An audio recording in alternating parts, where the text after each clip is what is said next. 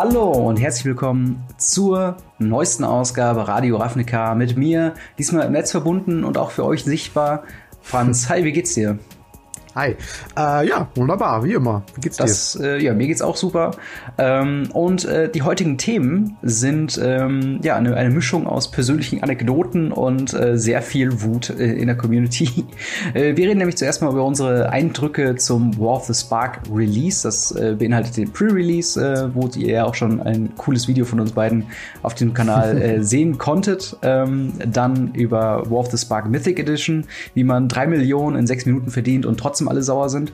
Dann äh, Mythic Championship London, äh, also Mythic, Mythic, Championship 2 in London mit äh, dem London Mulligan, äh, was da unsere Gedanken zu sind. Und dann auch ein bisschen QA.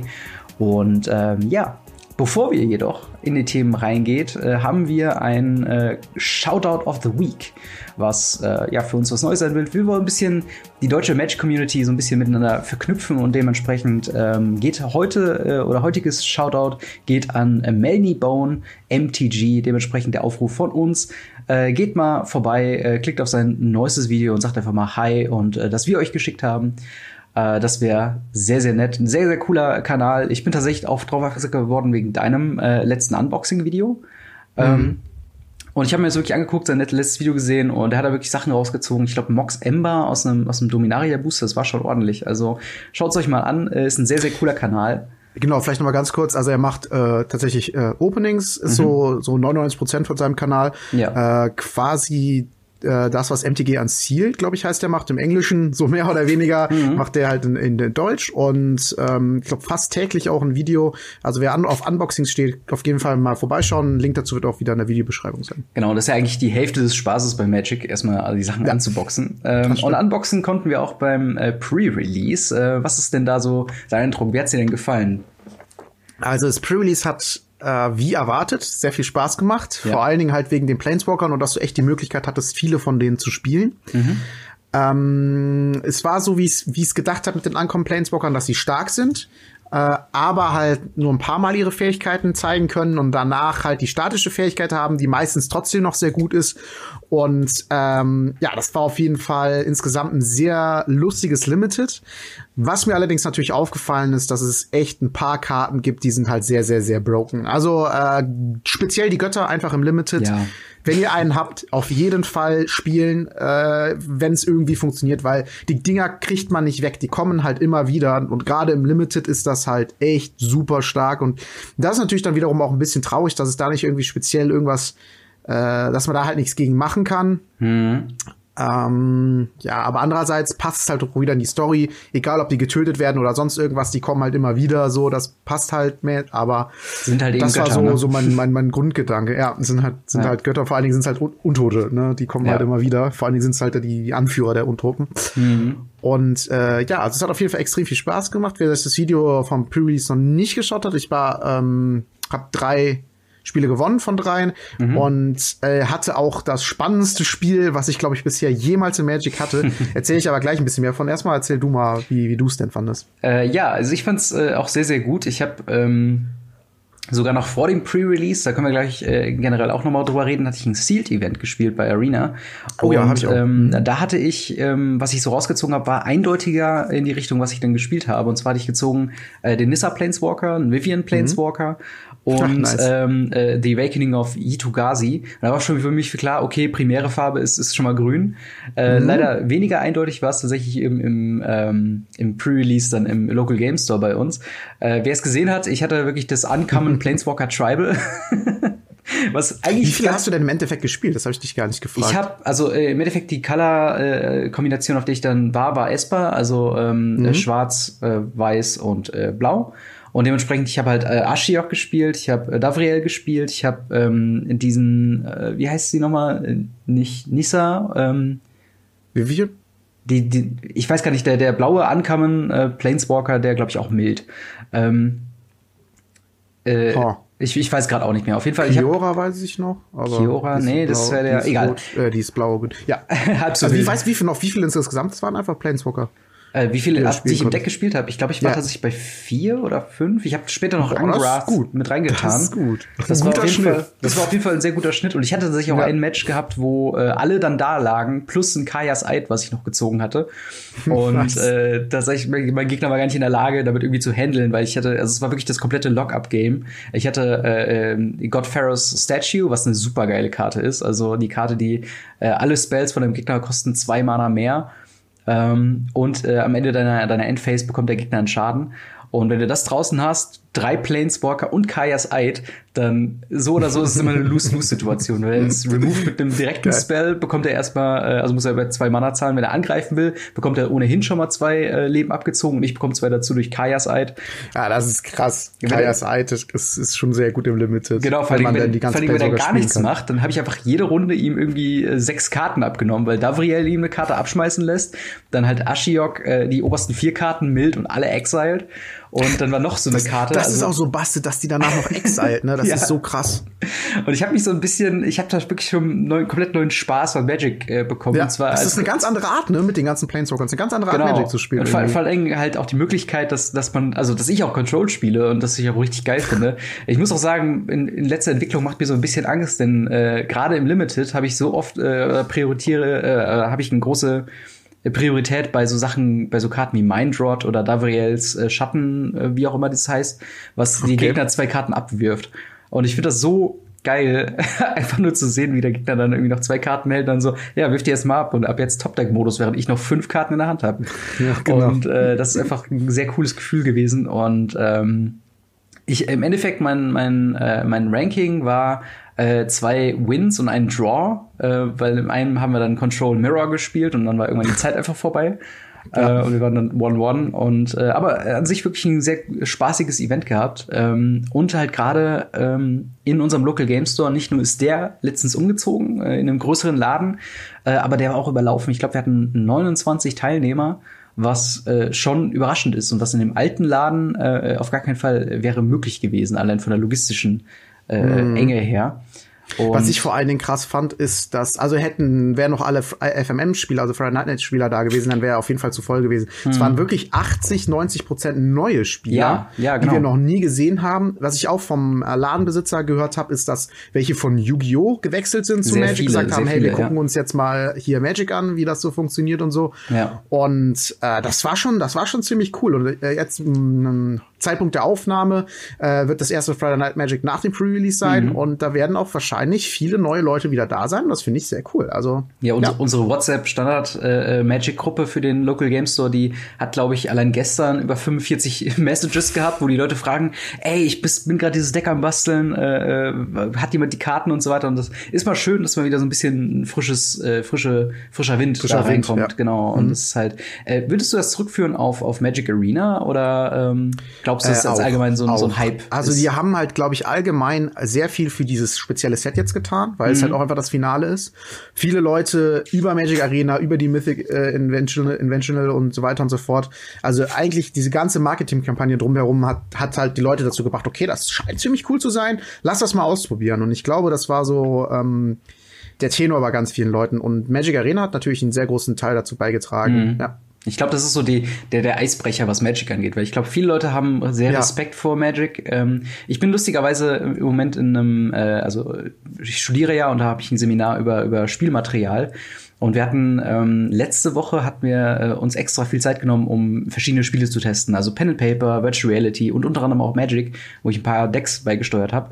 Und da hat, konnte man wirklich sehen, wie dann so die ersten Matches waren echt so ein bisschen clunky und die haben halt nur mit halber Lebenspunktanzahl, also mit zehn Lebenspunkten mit Pauper-Decks, ähm, die jetzt wirklich nicht so powerful oder kompliziert sind, gespielt. Und trotzdem war es halt dann so, dass man das erstmal noch, dass man dahinter kommen muss. Und es hat wirklich so zwei Stunden gedauert, bis man dann so komplexere Angriffs, also dass man nicht jede Runde angreifen sollte, dass es auch positiv sein könnte, sich die Kreaturen zu behalten und so weiter. Oder andersrum, was glaube ich auch ein großer Anfängerfehler ist, würde ich jetzt mal so predikten, mhm. äh, kam es auch vor, dass sie dann einfach gesagt haben, okay, dann opfere ich meine 1-1, äh, um meine 10 Lebenspunkte zu schützen. Ja, ja, genau, genau, dass man halt alles so vorgeworfen hat und dass die Lebenspunkte mhm. das Allerheiligste sind. Und Gar so. keinen Doppelblock gemacht, lieber, ja, ja, genau. lieber eine Kreatur sterben lassen, als zwei bei dir und einen beim Gegner so ungefähr. Ja, und, und da, genau ja. da setzt ja eigentlich Arena an mit dem Tutorial, was ja sehr gut funktioniert, finde ich.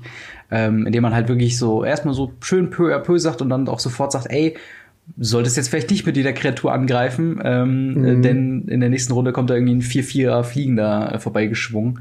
Und äh, das, also die da, spricht ja jetzt auch, ne? Diese Sparky spricht ja, genau, ja genau. mit dir. ja, das ist halt, äh, also ich kann auf jeden Fall schon sehen, dass das eigentlich schon ordentlich voranbringt auch. Ja, ähm, ja wie, wie äh, hast du denn dich schon beschäftigt, was du jetzt in War of the Spark im Standard spielen möchtest?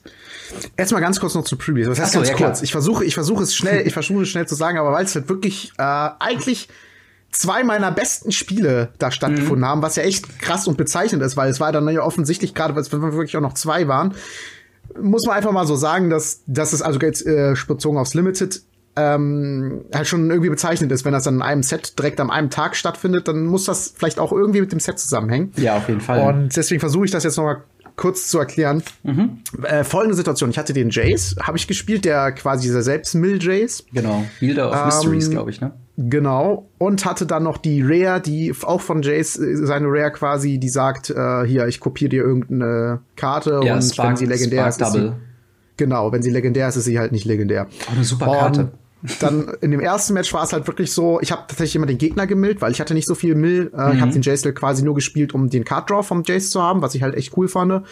Und äh, habe deswegen immer den Gegner gemillt. Mhm. Aber irgendwann kam ich so auf den Trichter, okay, jetzt bin ich wirklich schon so viel im, so tief im Spiel drinne. Ähm, ich sollte vielleicht wirklich gucken, dass ich mit dieser Fähigkeit vom Jace gewinne. Und dann war es halt wirklich so, dass ich dann noch den zweiten Jace, äh, also den Jace quasi kopiert habe. Mhm beide Jaces auf 8 gebracht habe und dann beide minus 8 und dann 14 Karten aus meiner Bibliothek gezogen habe und dann halt einfach gewonnen hat. Ja, ja generell Spark Double ist auch, ist auch ein All-Star äh, im Limited gewesen, weil ja. ich hatte so viele ja, Situationen. Ich hatte diesen, diesen Zombie-Flieger, der äh, Mass One macht, wenn er ins Spielfeld kam. Das hat mir einmal ein Spiel gerettet, wo ich den halt kopiert habe. Auf der anderen Seite hatte ich Davriel gespielt. Wirklich der Gegner noch mit, oh. äh, mit vier Karten auf der Hand. Davriel, okay, ich schmeiß mir eine Handkarte ab. Und dann halt direkt kopiert, schmeiß nochmal eine Handkarte ab. Und es oh war halt Gott. halt so, also es war wirklich dieses Handkarten abschmeißen. Ich bin am überlegen, ob ich mir ein Demir-Deck bauen soll.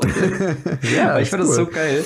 Jetzt, jetzt, ähm, also hatte ich aber noch das zweite Match und das war ja, eigentlich genau. sogar das, das krasseste, weil irgendwie war das für mich so, ich war so voll in diesem War of the Spark Modus, mhm. so voll in dem, irgendwie so voll der Trailer von mir aufgeblitzt quasi, mhm. weil es kam wirklich so zu diesem, diesem Moment, dass der Gegner voll die Überhand hatte. Ich hatte keine Chance eigentlich. Ich ja. musste die ganze Zeit gucken, dass ich wirklich äh, Jump Blocks mache, also quasi meine Kreaturen vorwerfe, um meine Lebenspunkte zu schützen. Mhm. Und äh, dann habe ich halt quasi einmal den Moment gehabt, äh, ich habe eigentlich diese eine Karte gehabt, die plus zwei plus zwei auf alle Flieger als Finisher, weil ich hatte sieben Flieger drinne ja. und alle Kreaturen von dir tappen in dem Moment, wo ich sie spielen musste, hatte ich keine einzige Kreatur, die äh, fliegend war.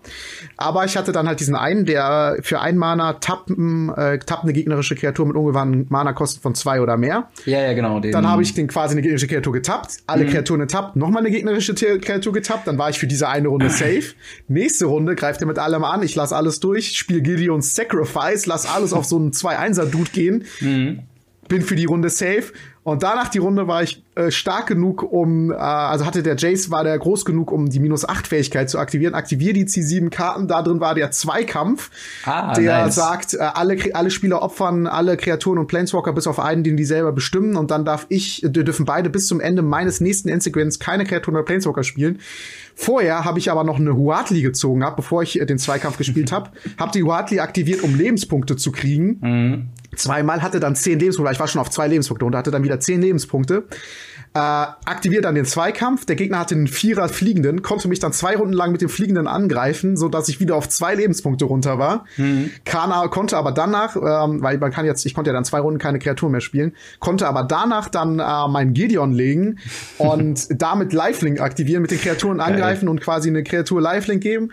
Und letzten Endes war es so, dass ich noch zwei Karten in meinem Deck hatte und den Gegner dann äh, habe ich noch den Gideon mit diesem Funken, äh, die ich gerade eben auf den Jace gespielt gespielt hatte, ja. den Gideon kopiert. Geil. Und äh, hatte dann zwei Gideons, die sich gegenseitig Lifelink gegeben haben und hatte dann wirklich, äh, aber die, der hatte dann nur noch einen 5-6er draus, die ich zwar mit den Gideons die werden zwar nicht tot, aber die konnten dann auch nicht an dem vorbei. Aber dann hatte ich quasi eine Kreatur, die immer so vorbeikam und dann hatte ich wirklich noch zwei Karten in meinem Deck und habe ihn dann besiegt. Boah, ja. das war so close. Ey, gerade wirklich. Es gibt, glaube ich, das Deck ist so ein bisschen darauf ausgelegt, diese, diese ähm, ja, im, im letzten Moment noch mal einen Dreher drin zu haben, weil ich hatte eine ähnliche Situation auch im Pre-Release. Äh, das, was ich eben erwähnt hatte mit der, wo ich dann dieses Total Lock-up hatte mit äh, Godfarrow Statue, drei Planeswalker und Kaya's Eid. Das hat sich alles ergeben, wo ich auf einem Lebenspunkt war. und ja, das halt irgendwie geschafft habe äh, mit ähm, hier mit Spark Harvest, wo ich dann einfach Mass Tokens von mir geopfert habe, um seine Viecher irgendwann wegzuhauen. Und ich war wirklich auf ein Leben runter und habe es dann noch geschafft, sag ich mal, da dann noch mal die Kehrtwende zu machen und dann über den Live Gain von Kaya's Eid so wieder zurückzukommen. Und ja. ähm, eine ähnliche Situation, nur war ich diesmal der Leidtragende von von diesem letzten Turn-up war bei Arena Sealed ähm, mit dem lächerlichen grünen Deck, was ich eben gemeint hatte. Ich hatte Yitu mhm. Gazi draußen und mein Gegner hat es geschafft, irgendwie sieben Runden hintereinander mich mit äh, Doven Hand of Control äh, davon abzuhalten, äh, gewinnbringend ja. angreifen zu können. Und da hatte er mich halt im Griff gehabt und meinte dann so, okay, du kannst halt keinen Schaden mit dem durchkriegen die ganze Zeit. Und das war dann so ja, ja. ähnlich wie deine Situation. Er hat es dann auch am Ende geschafft, mich dann noch zu, zu überrumpeln.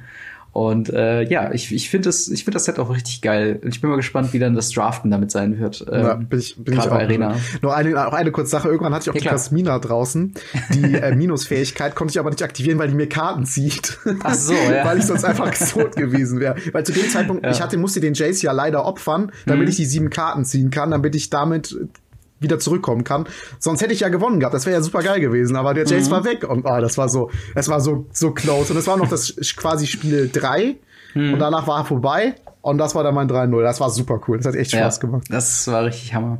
Ja, äh, ich finde ich finde es auch, äh, also das Set, ich bin mal gespannt, wie so ähm, sich die Preise entwickeln für War of the Spark, ob das so, so ein Set sein wird, wo die Leute sich nachher noch die Finger dran lecken und wie heute schon, bei Innistrad ja. sagen, äh, boah, das war das beste Limited Environment oder äh, ich bin mal gespannt, wie sich das entwickeln wird. Also auf jeden Fall in meiner, meiner Wahrnehmung äh, eins der der äh, besseren Sets der letzten äh, Jahre. Und äh, ich meine, mhm. die, die Erfolgszahlen mhm. sagen es ja auch. Also ähm, aber Thema. Also ich Thema glaube, es werden so viele Karten wie noch nie in Eternal-Formaten getestet. Oh ja, das stimmt, ja. Also es ist, wenn nach, nach so einem Standard-Release äh, werden meistens so zwei, drei Karten getestet oder so. Und mhm. oder sagen wir mal fünf Karten getestet und zwei übernommen. Und hier werden so viele Planeswalker tatsächlich auch getestet, aber ähm, das ist halt echt. Es gibt auch ganze neue Deckideen oder ja. quasi wirklich bestehende Decks, die ähm, einfach besser gemacht worden sind mit dem Release von manchen Karten. Und das finde ich echt mhm. ziemlich, ziemlich äh, krass. Und vor allen Dingen, ähm, dass halt auch äh, äh dass halt auch nicht nur Karten drin sind, wie, äh, was hatten wir, ähm, Scape Shift, glaube ich, äh, hatten wir in, in M19 oder so gehabt. Mhm, und das war ja mhm. ziemlich offensichtlich eine Karte für Eternal-Formaten, die man halt so wie, wie Zucker, Als äh, Streusel ja. so drüber ge gemacht hatte, so von wegen, hier habt ihr was für Eternal-Formaten. Hier sind es gute Planeswalker im Standard, im Limited, Karten. genau, ja. und neue Karten, äh, die man dann aber auch im Eternal mal ausprobieren kann. Und äh, ich bin gespannt. Ähm, die Preise, die gehen ja schon sehr selektiv nach oben. Mich hat's irgendwie gewundert, ähm, für, für ein Deck, was ich mir baue, äh, brauche ich hier äh, äh Zorin, Vengeful Bloodlord. Mhm. Und ich hatte irgendwie erwartet, der wäre irgendwie so 10, 15 Euro oder so. Nö, 1,50. Ähm, und auf der anderen Seite den Kahn, wo ich dachte, wer zum Teufel wird denn Kahn spielen? Der ist bei irgendwie 15, 20 Euro oder so. Ähm, Wait, halt auch what? wegen, so hoch ist der gegangen? Also ich meine, ich kann gerade mal nachgucken. Auf jeden Fall war der ordentlich hochgegangen. Also Minimum äh, Ich kann dir sagen, in welchem Deck der gespielt wird. Das ist auch einer der Karten, die ich meine. Es gibt einen einfachen Lock-up, ähm, eine Zwei-Karten-Kombo. Letzten Endes eine Ein-Karten-Kombo, weil der Kahn sucht dir die zweite, die zweite Karte raus, ja. die du brauchst. Und die spielst du und dann ist, hat der, kann der Gegner nichts mehr machen, weil dann sind alle, die letzten Endes sagt die Karte, alle Karten sind Artefakte äh, ja. Und aktivierte, und der Khan sagt dann, aktivierte Fähigkeiten von Artefakten können nicht aktiviert werden. Gegner kann keine Länder mehr aktivieren. Und er ist hm. tot. Okay. Das krass. ist quasi eine Einkartenkombo. Khan ja. spielst du, suchst dir das Artefakt raus, spielst das Artefakt, tot. Okay. Ja, aber die Preise scheinen sich wieder normalisiert zu haben. Die sind mehr so im Bereich 5, 6 Euro. Aber äh, trotzdem, ja genau, äh, ähm, war, war noch nicht vor allzu langer Zeit, wo es halt noch so 10 Euro war. Was ähm, mich wundert, ist zum Beispiel ja. Liliana, dass sie jetzt auf irgendwie 5, dies, dies unnormalst hoch. Erster deutscher Anbieter, ja. 18 Euro. Ja, ja, das Was stimmt. Ich, aber das ist halt auch eine, eine, gute Karte in, in verschiedenen Decks, muss man wirklich sagen. Also nicht nur in, ähm, in, in irgendwie designierten Zombie-Decks, da sind die gut, sie sind gut in Midrange, sind gut als Control-Finisher Und das ist halt so eine Sache. Ähm, ich selbst selbst ein Deck, äh, wo auch der Soren reingeht, der spielt auch eine Liliana, einfach nur weil es so eine gottverdammte gute Karte ist. Und ähm, das ist halt das, das Ding. So äh, ist halt anders wie beim Gideon, der auch sehr teuer geworden ist, äh, wenig überraschend. Äh, aber der geht halt nur in Creature-based äh, äh, Angreifer. Ja, den weißen so, ne? Mini-Deck, das war's so, ne? Mehr oder weniger. Bitte? Fast, fast eigentlich nur den weißen Weenie-Deck und das war's dann. Ja, oder weniger. Ja, vielleicht auch so ein paar Midrange-Sachen. Also ist halt super schwer zu removen und ja. äh, wird vielleicht für das eine oder andere Deck einfach eine Sideboard-Karte gegen Control sein. Nochmal ganz kurz zu Lilly. Ich habe jetzt gerade mal kurz das japanische Artwork aufgerufen. Gibt's nur so sechs Stück auf dem, auf dem MKM noch zur Zeit. Erste mhm. fängt bei 100 Euro an. Ja, auch sehr sympathisch. ja, wird, wird aber kommen. Gerade mit dem nächsten Set hatten wir ja schon gesagt, wo die dann in den Preisboostern drin sein werden. Die ja, klar. Also das, äh, das ist auch so ein Ding mit dem japanischen Boostern. Äh, wir haben da so ein bisschen ähm, äh, Hintergrund, beziehungsweise ähm, ich habe auch ein bisschen was zusammengelesen, warum, äh, also dass es momentan schwierig ist, tatsächlich in Europa oder zumindest bei uns dran zu kommen. Und zwar äh, hatten die Local Game Stores Zugriff bekommen, haben gesagt, hier Vorbestellung für War of the Spark, ihr könnt jetzt auch japanische äh, Boosterboxen vorbestellen. Da haben sich natürlich alle gesagt, so, pff, warum sollten wir das machen? Und mm. erst kurz vor Release kam dann die Ankündigung, ach übrigens, alternatives Artwork, da werden alle Leute voll drauf abfahren. Worauf mm. dann die Leute gesagt haben, okay, ey, ihr müsst es schon vorbestellen, damit wir das überhaupt auf Lager haben. Und das war dann diese, diese äh, ja, beschissene Situation für Local Game Store-Besitzer, die dann gesagt ja, haben, ey Leute, sagt das lohnt sich. vorher. Ja, so ungefähr. Also bei, wenn, sollte ich mal in Japan äh, irgendwann sein zu Besuch, dann werde ich ja mal mir auf jeden Fall eine Handvoll Booster mal holen. Ähm, ja, aber, ach so, stimmt, wir, wir waren noch gar nicht bei Standard. Hast du denn schon Decks, die du so, dir ja. angucken möchtest? Oder die, äh, die du dir bauen also, möchtest? Also, ich muss ehrlich gesagt sagen, äh, erstmal noch mal ganz kurz, wir hatten ja letztes Mal auch die Combo besprochen mit, also Kombos besprochen und mhm. unter anderem das mit Ral. Und da wird ja tatsächlich, das Deck wird ja sehr erfolgreich gespielt in Arena zurzeit schon. Ja. Äh, wo das auch einfach als Win-Condition mit dabei ist. Mhm. Und ähm, generell muss ich sagen, dass ich wirklich am Schauen bin, ähm, dass ich mir solche Combo-Decks für Arena halt zusammenstelle, weil darauf habe ich, hab ich halt richtig Lust. Ja. Ähm, da einfach äh, so ein bisschen janky quasi mir was zusammenzustellen. Mhm. In Paperform ist mir das dann, sagen wir mal, zu teuer, einfach mhm. jetzt einfach janky mir was zusammenzubauen. Ich denke mal, ich gucke, ich guck mal, ob, ob da noch was für Mono-Rot dabei ist, einfach damit ich eine Standard-Option habe. Ja, Aber letzten Chandra, Endes. Ne? Ja, die Chandra zum Beispiel. Das wäre was. Äh, letzten Endes werde ich aber wahrscheinlich einfach bei äh, schauen, äh, wie ich mein Spirit Deck noch irgendwie aufbessern ja. kann. Und da ist tatsächlich nicht so viel dabei, aber ich werde wahrscheinlich die ein oder andere Karte trotzdem mal einfach so just for fun ausprobieren und auch damit die Gegner bzw. die Leute hier in unserem Game Store einfach nicht äh, damit rechnen, dass ich die jetzt spiele einfach. und deswegen äh, gerade was Standard betrifft, werde ich eher auf Arena bezogen mir die Combo Decks anschauen tatsächlich. Ja. Wie sieht das denn bei dir aus? Also, du hast ja schon mit Paperform dir was zusammengestellt, habe ich gehört. Genau, genau. Ich habe zwei Decks mir zusammengestellt gestellt. Ja, klar, ähm, du hast. Wie viele Decks hast du jetzt eigentlich zurzeit? Ich, ich raste halt über aus bei neuen Karten. Ich denke dort, boah, okay, das will ich ausprobieren, das will ich ausprobieren, das will ich ja, ausprobieren. Klar. Und äh, ich habe dann auch so diesen, ähm, gerade wenn ich mir dann so die Karten angucke, zum Beispiel bei einem Deck äh, ähm, Boros Heroic, also das Deck, was mit Feather und Pumpspells ja. funktioniert.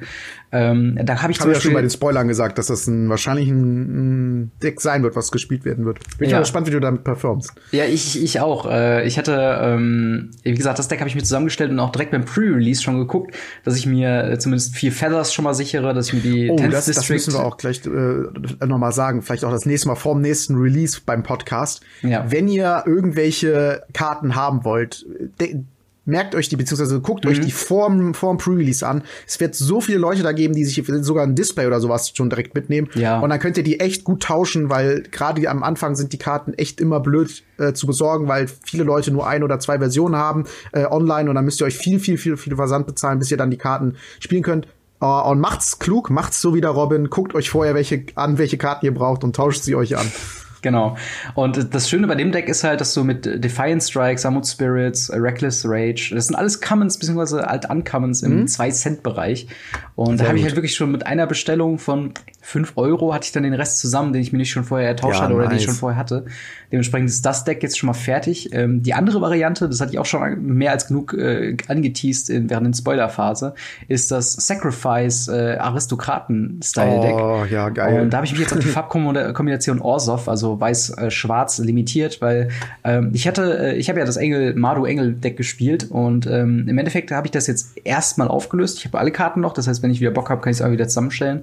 Aber äh, ich hatte halt sowohl die Check als auch die Shocklands für äh, äh weiß-rot und halt weiß-schwarz, deswegen halt ein Boros und ein Orsov-Deck. Und ähm, da fehlen mir tatsächlich noch ein paar mehr Karten, äh, unter anderem halt äh, die äh, Liliana äh, Dreadhorde General. Die Sorens habe ich mittlerweile zusammen, ähm, aber halt auch so Sachen wie. Hättest du mal was gesagt? Ich hatte einen Soren.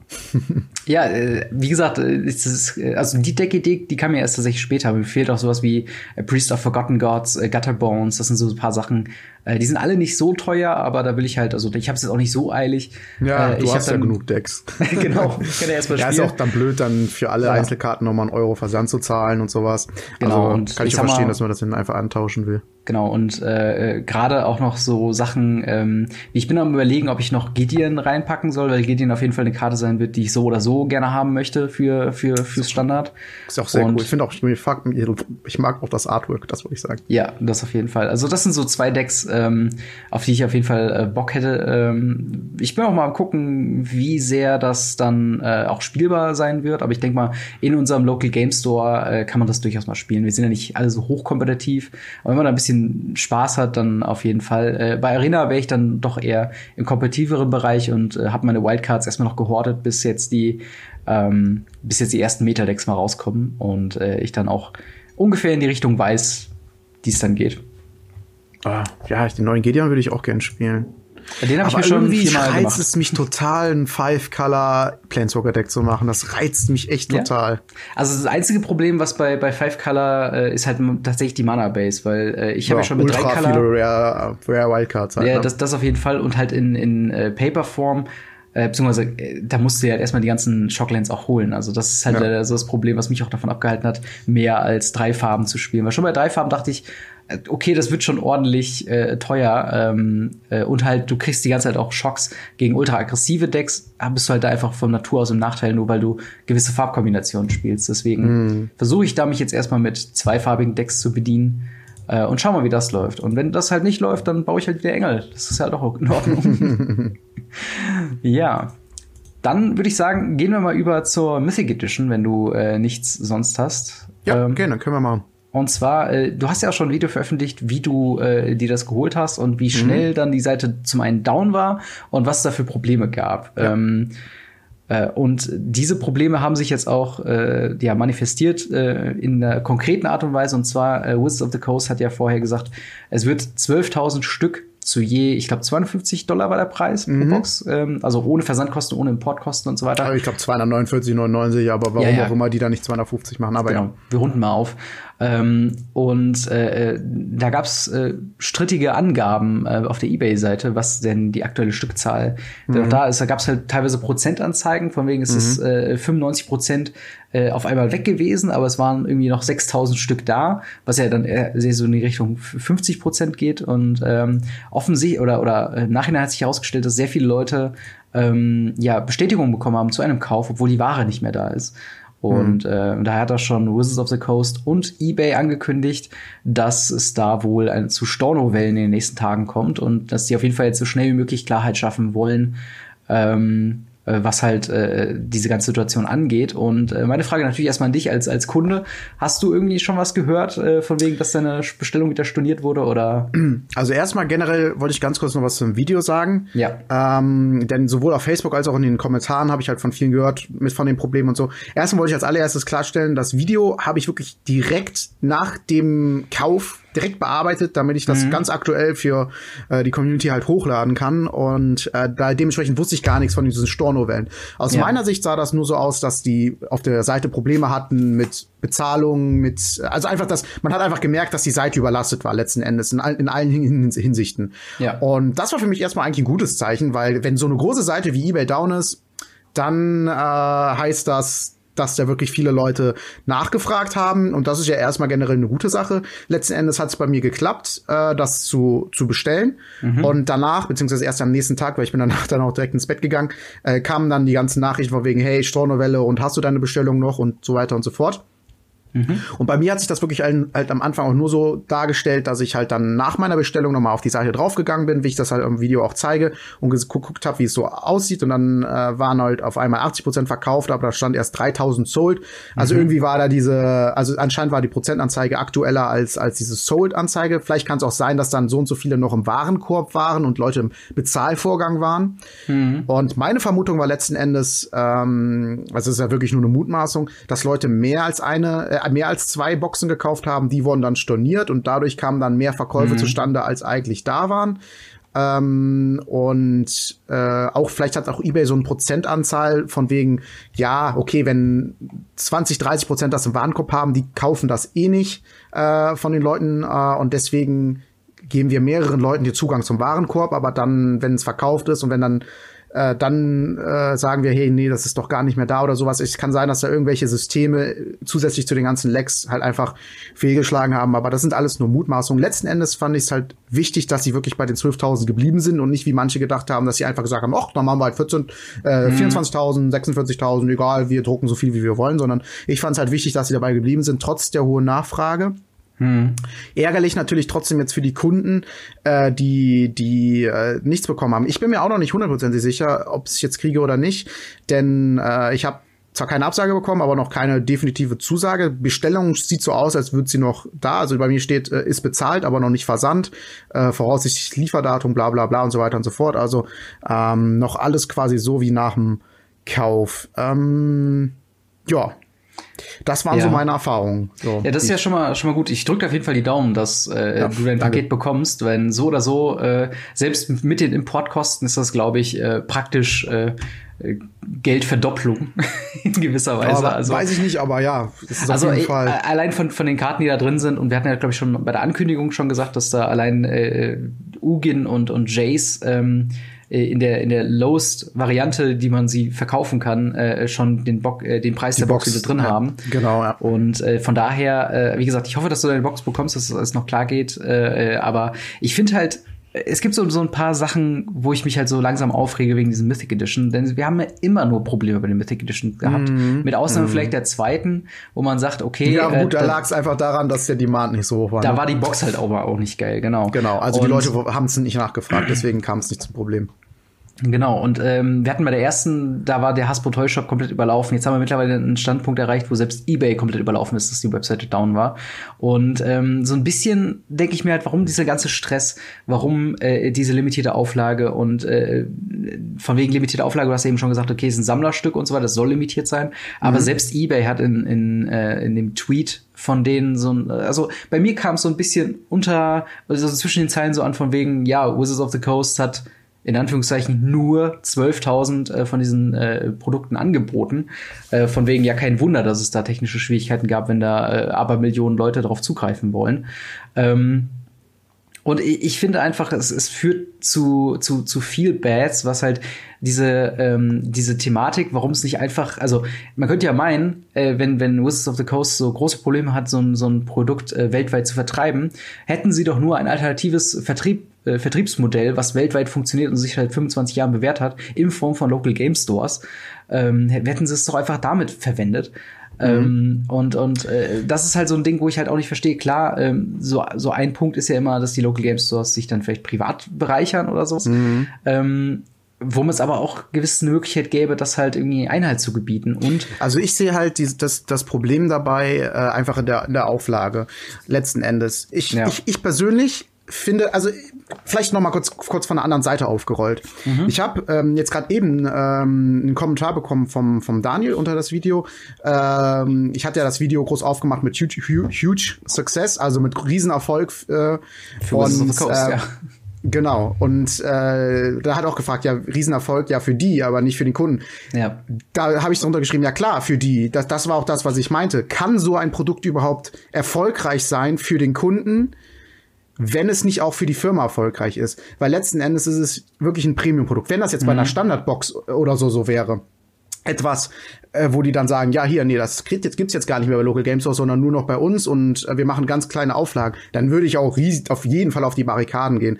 Aber bei so einem Premium-Produkt, wo die Auflage begrenzt sein soll, damit das für ja, ich würde sagen, schon eigentlich alle Leute, die es kaufen, interessant ist, weil die Leute, die das kaufen, kaufen das, weil die die ähm, Karten da drin entweder sehr, sehr cool finden und die unbedingt spielen wollen, mhm. aber doch meistens, weil die das als, als äh, ja einfach sich schön finden, die zu haben. Also wirklich dieser Sammleraspekt, das, das macht ja gerade Premium-Produkte aus. Ja. Und äh, für die Leute, die das dann kaufen, ist es doch auch nur erfolgreich, wenn der äh, Demand so hoch ist, dass man es danach für mindestens den gleichen Preis wieder verkaufen kann.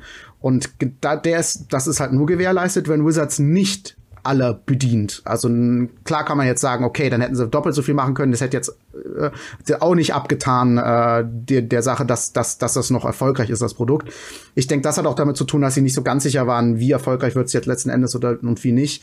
Ich glaube, das habe ich bei manchen Produkten öfter das Gefühl, dass sie immer so ein bisschen am Testen sind. Erste mhm. Mythic Edition sehr gut, zweite wieder nicht so gut, dritte wieder gut. Dass sie immer so ein bisschen gucken sind, welche Sachen können wir wie gut verkaufen und so.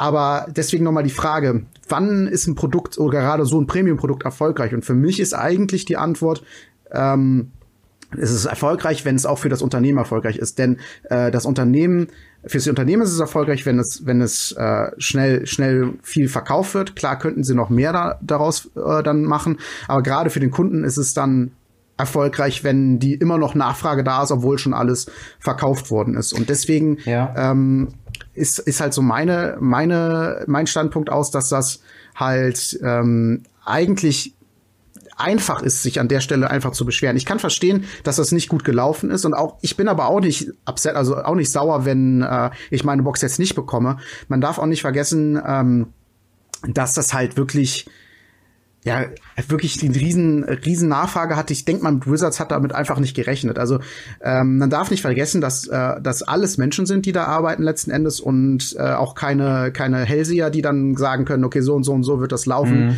Und ich finde immer die Art, wie Wizards dann letzten Endes mit sowas umgeht, eigentlich sehr cool. Denn sei es zum Beispiel mit beschädigten Karten, die man einfach einschicken kann und dann eine neue zugeschickt bekommt. Das habe ich jetzt schon in mehreren Videos gesehen. Ich persönlich selber hatte das mal mit einem Tamogolf.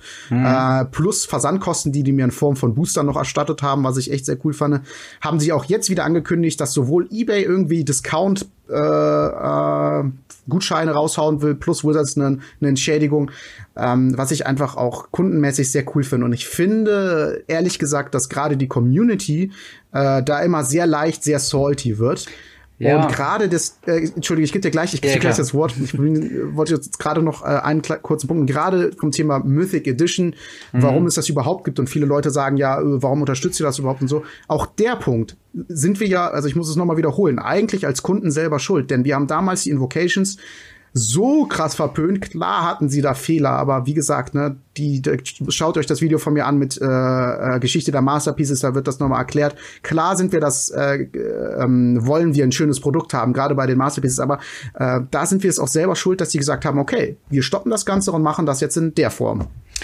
Naja, also da muss man auch mal sagen, ich meine, Invoca Invocations waren halt, äh, da, diese, diese, diese Kritik ist dann aber auch komplett falsch angekommen, wenn Wizards of the Coast jetzt halt sagt, okay, ja, euch hat damals diese, diese Version nicht gefallen von Masterpieces, wie wir sie damals gemacht haben, wir stornieren das komplett.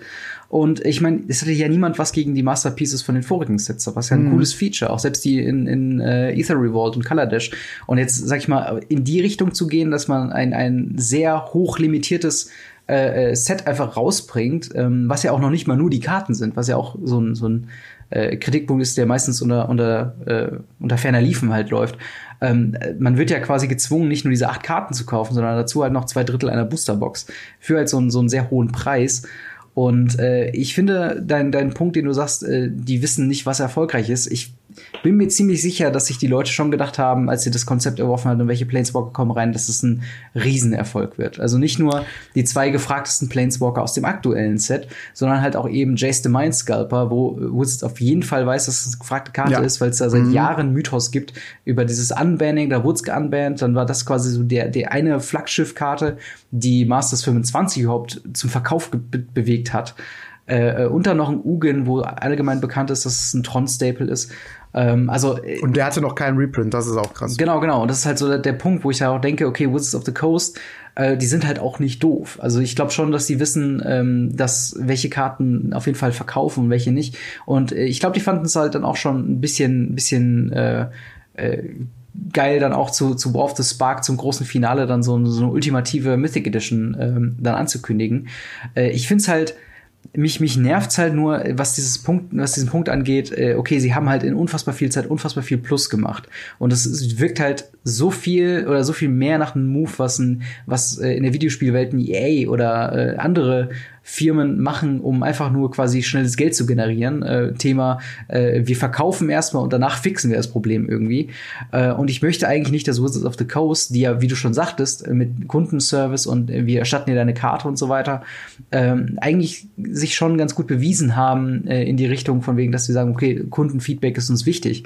Und äh, dass sie dann aber so einen Move machen, wo sie erstmal die, die Vertriebspartner in Form von Dis Distributoren und äh, Local Game Stores komplett erstmal abschneiden davon davon, mit Ausnahme von Channel Fireball, die die ja dann auch noch mal vertreiben. Ja, das finde ich auch, diese Exklusivsache finde ich da auch ein bisschen problematisch, ja. Genau, mhm. und, und das ist halt dann so ein Punkt, wo ich denke, okay, entweder ihr macht halt ein geiles Produkt, wo potenziell alle Leute, die natürlich schnell genug oder in einem, in einem äh, äh, reasonable, also in so einem äh, deutsches Wort fällt mir gerade nicht ein, aber auf jeden Fall in einem äh, in, in so einem Rahmen äh, quasi dann auch durchziehen können. Und ich finde, sechs Minuten ist nicht der Rahmen, wo Leute realistischerweise sowas kaufen können, weltweit mit Zeitverschiebung und so ein Scheiß.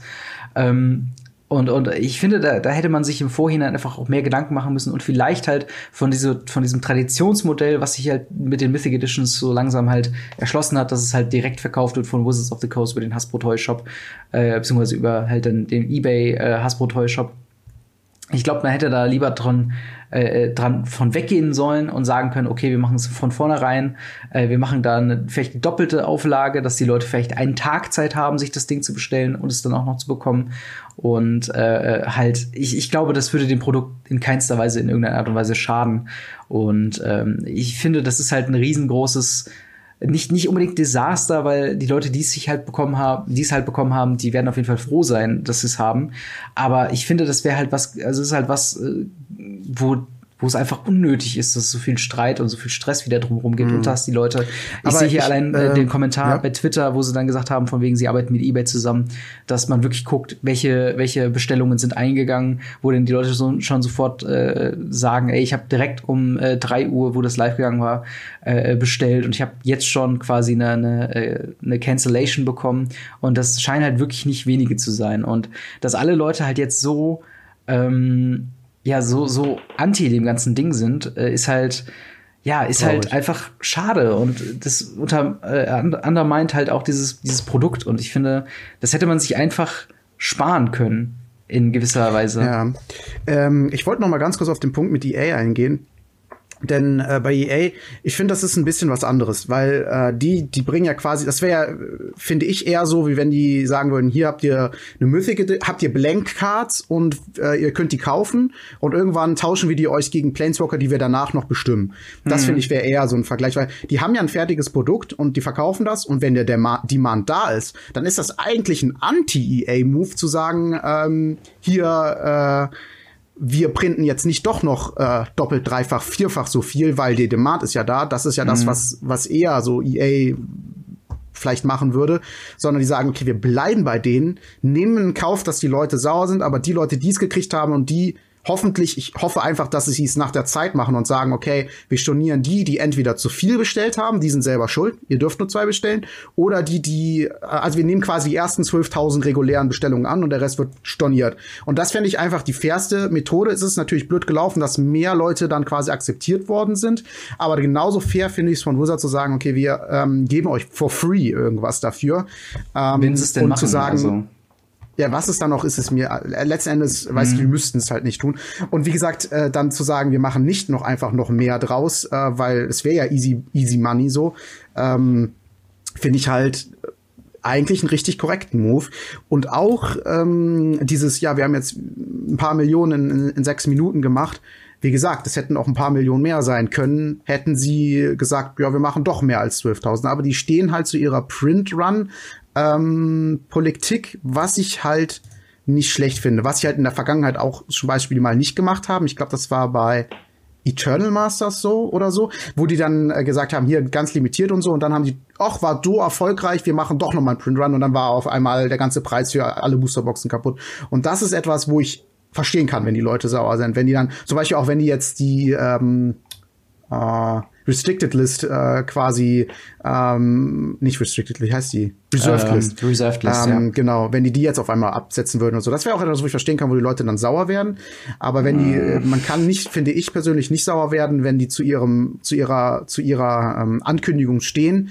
Worüber mhm. man natürlich sauer kann, sein kann, wie gesagt, ist, dass halt es während dem Bestellvorgang zu Problemen kam.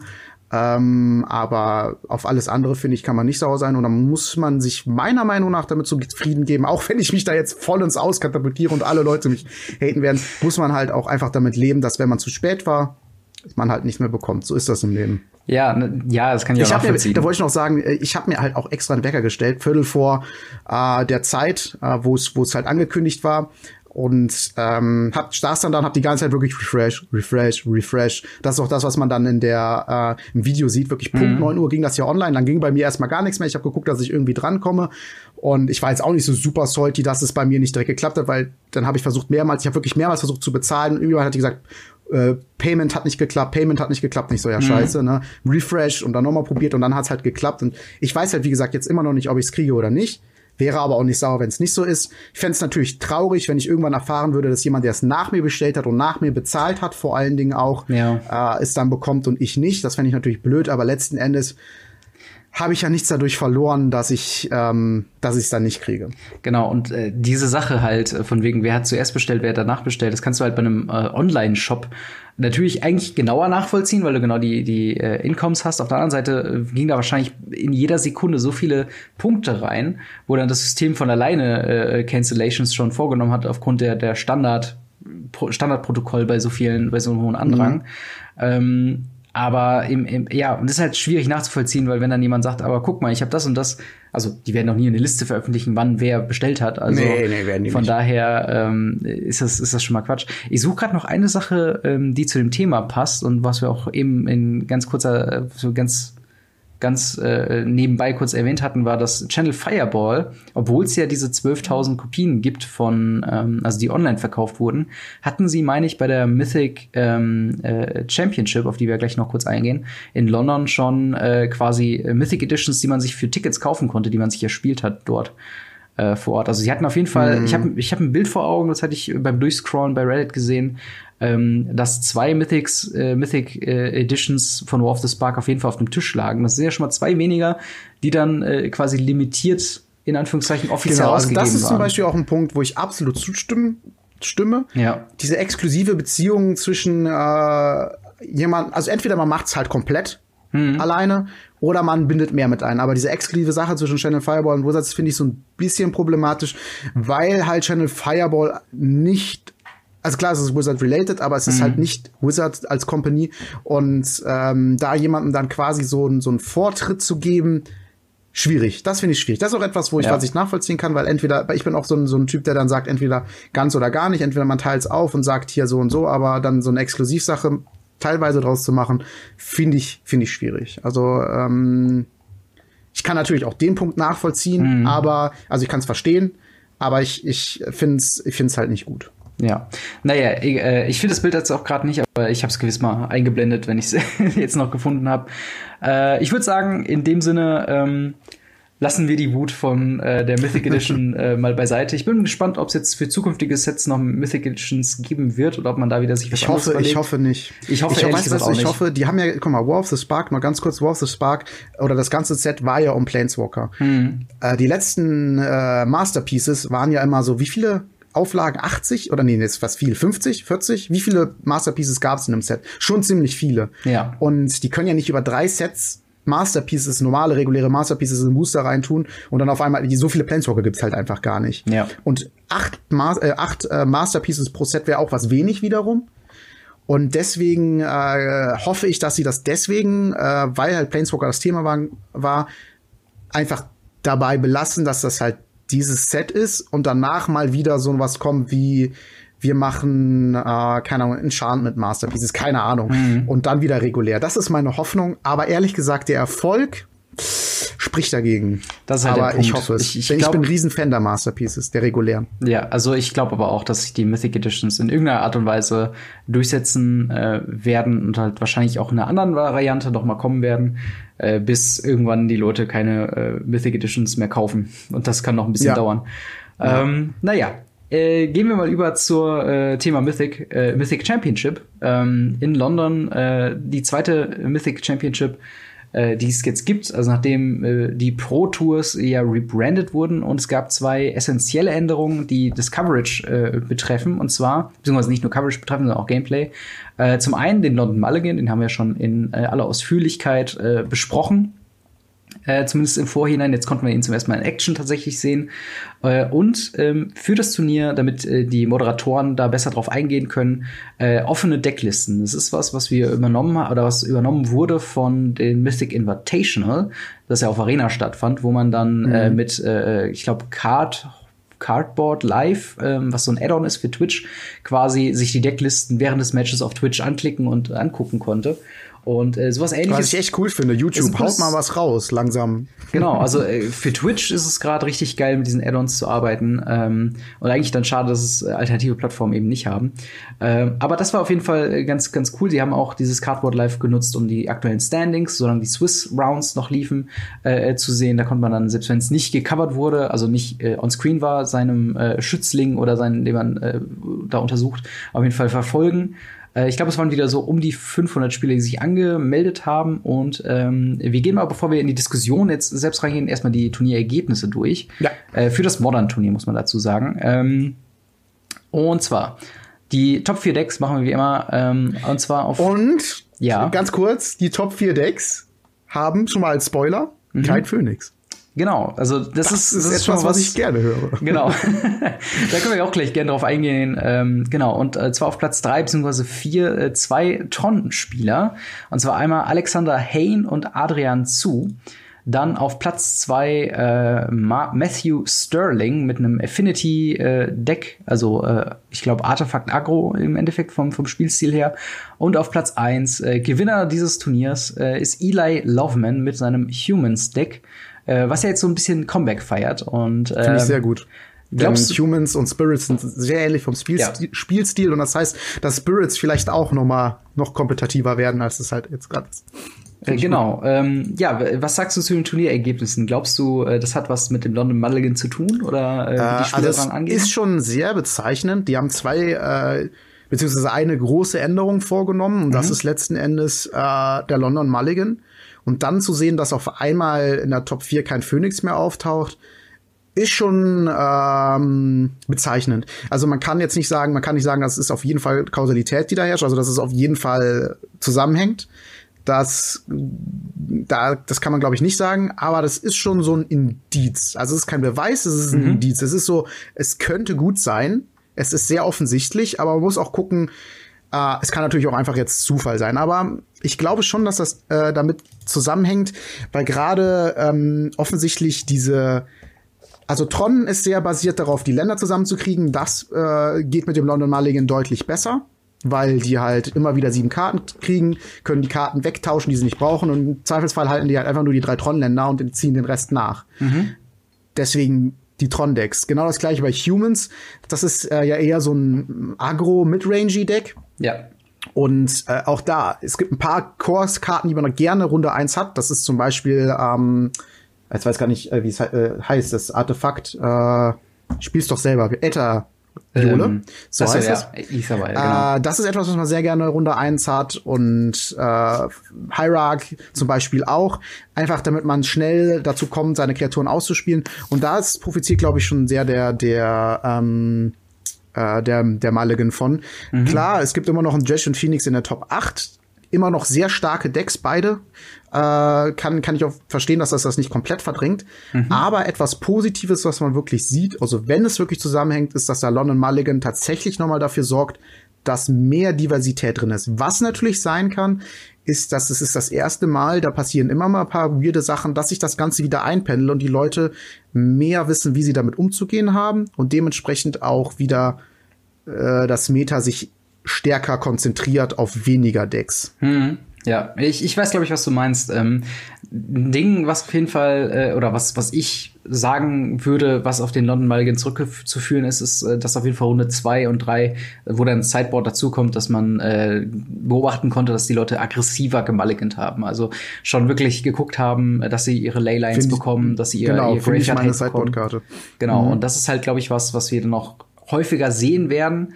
Ähm, aber was nicht unbedingt schlecht ist, weil wie gesagt, die Entwicklung von, äh, wir haben in der, in der Top 8 äh, siebenmal Is it Phoenix oder Dredge äh, und äh, zu einer, wo wir jetzt haben in der Top 8 äh, einmal Phoenix äh, und keinen Dredge überhaupt drin, drin zu haben. Ähm, das finde ich, glaube ich, ist, ist eine Entwicklung, die dem Modern an sich gut tut, weil es gab so viele Leute, die sich über äh, Faithless Looting und über Phoenix aufgeregt haben.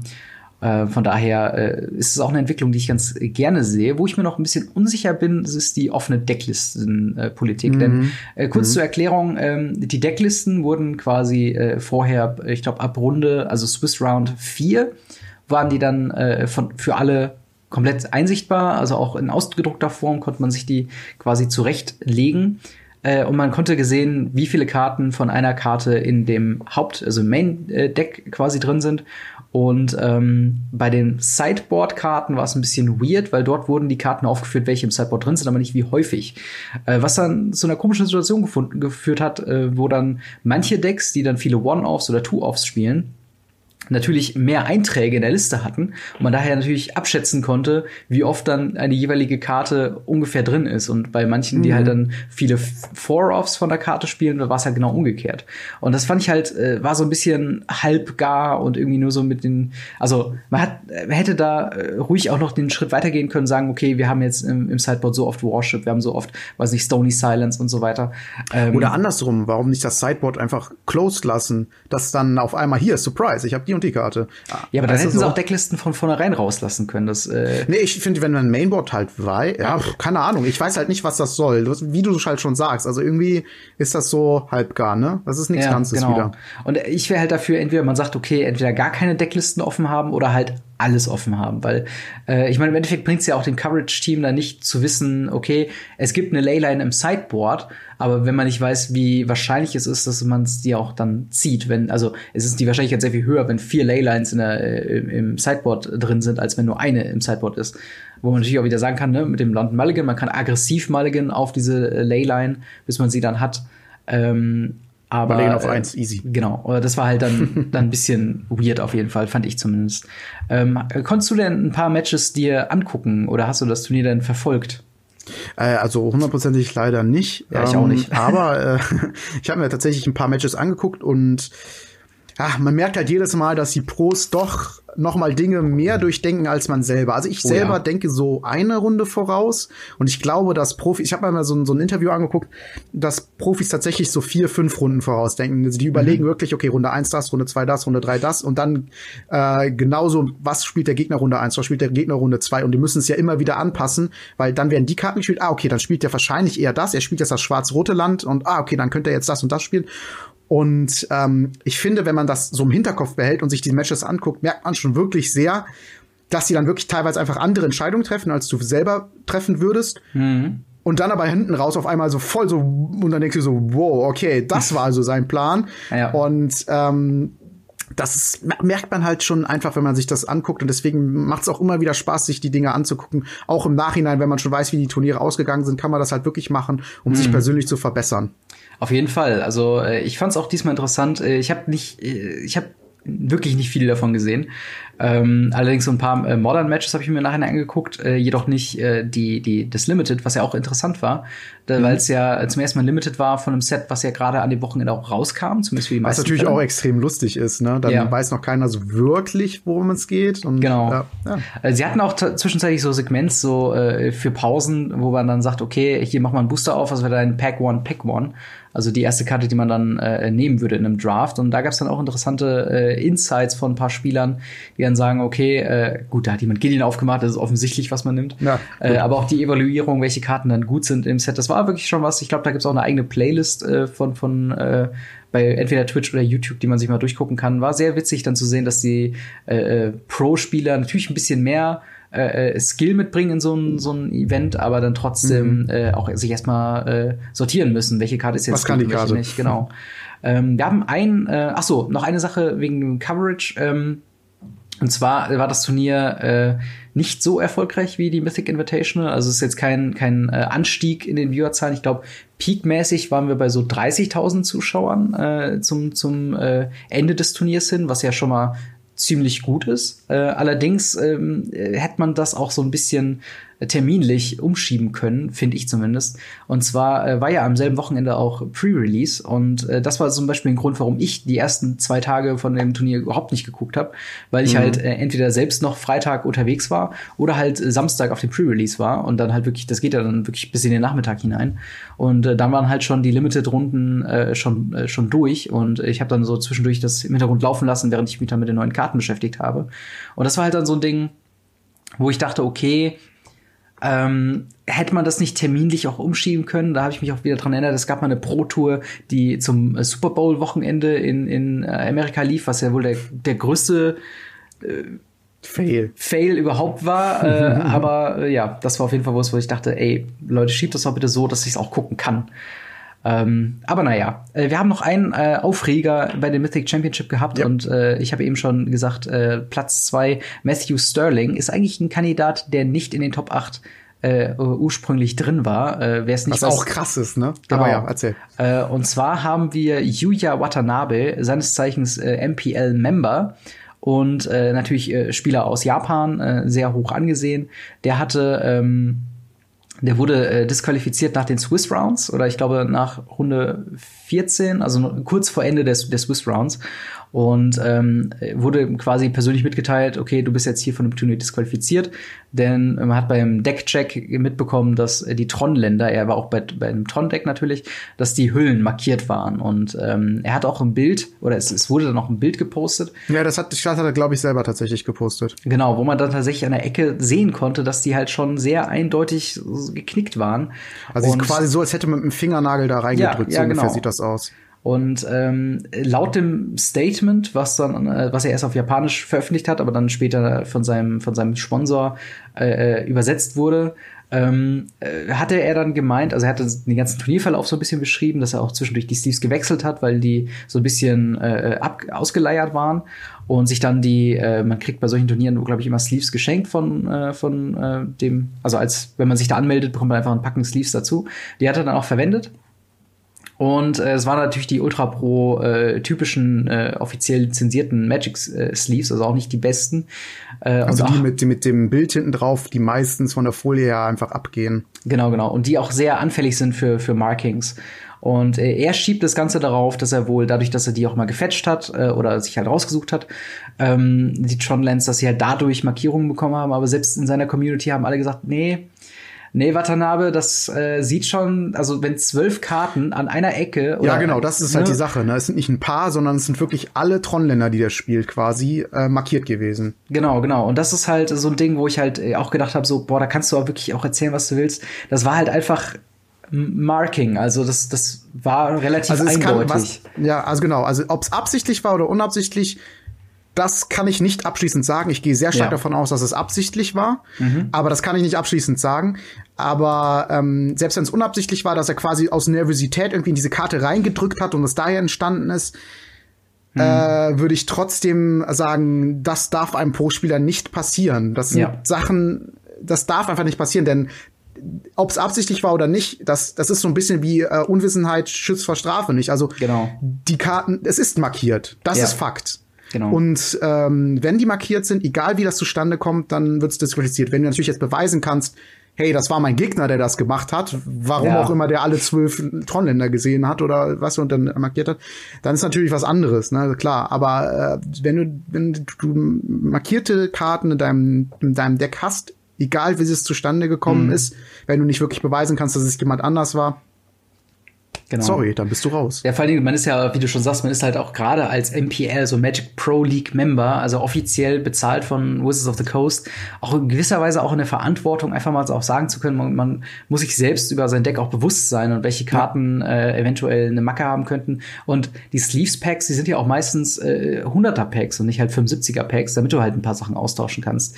Also selbst wenn es dann zwischendurch auffallen sollte, dass die, oh, da ist vielleicht ein Knick in meinen Tron Lands, vielleicht sollte ich da noch mal die Sleeves austauschen oder so ähm, das, das, also da musst du einfach selbst drauf achten in gewisser Weise. Ich kann auf jeden Fall verstehen, dass er da sich natürlich jetzt erstmal äh, ein bisschen angegriffen fühlt, äh, aber mhm. er hat halt dann auch äh, kann man dann auch erwarten, dass ein MPL-Member dann auch da ein bisschen mehr drauf achtet auf sowas. Und jetzt auch noch deine, meine Frage an dich zu dem Fall. Glaubst du, als äh, Magic Pro League-Member sollte man da härter bestraft werden? Also soll aus dieser League komplett jetzt rausgeschmissen werden? Oder äh, wie würdest du äh, verfahren damit? Reicht das also DQ mal, aus oder? Ich sag mal, ich sag mal zwei Dinge dazu. Also erstmal aus meiner persönlichen Sicht. Meine persönliche Sicht äh, ist so, dass ich sage, Disqualifying und die öffentliche Bloßstellung ist schon sehr hart. Mhm. Äh, deswegen würde ich sagen, geht das in Ordnung. Ähm, mit dem Hintergedanken, dass das passiert ist und wenn sowas nochmal passiert, dann muss man natürlich über etwas Härteres nachdenken und nicht von wegen, hey, äh, du wirst jetzt disqualifiziert und das nächste Mal darfst du nicht teilnehmen oder so, mhm. sondern muss man schon gucken, dass man da was wirklich Passendes findet, wenn das halt wirklich nochmal vorkommen sollte. Ja. Deswegen von meiner persönlichen Sicht aus okay, äh, aber mit dem Hintergedanken, da ist was passiert. Ja. Und aus der Wizards-Seite kann ich das auch nochmal bestätigen aber aus einem anderen Grund und zwar von deren Seite aus, irgendwann gehen ihnen auch so die Pro League Member auch aus. Ne? Also ja. die können jetzt nicht die Leute alle ausschließen und dann auf einmal Leute nachrücken lassen, die wirklich nicht gut spielen. Hm. Das ist natürlich eher ein bisschen trauriger, denn das führt ja eventuell zu Entscheidungen, die eher aus diesem Grund getroffen werden und nicht aus dem rational-logischen Grund.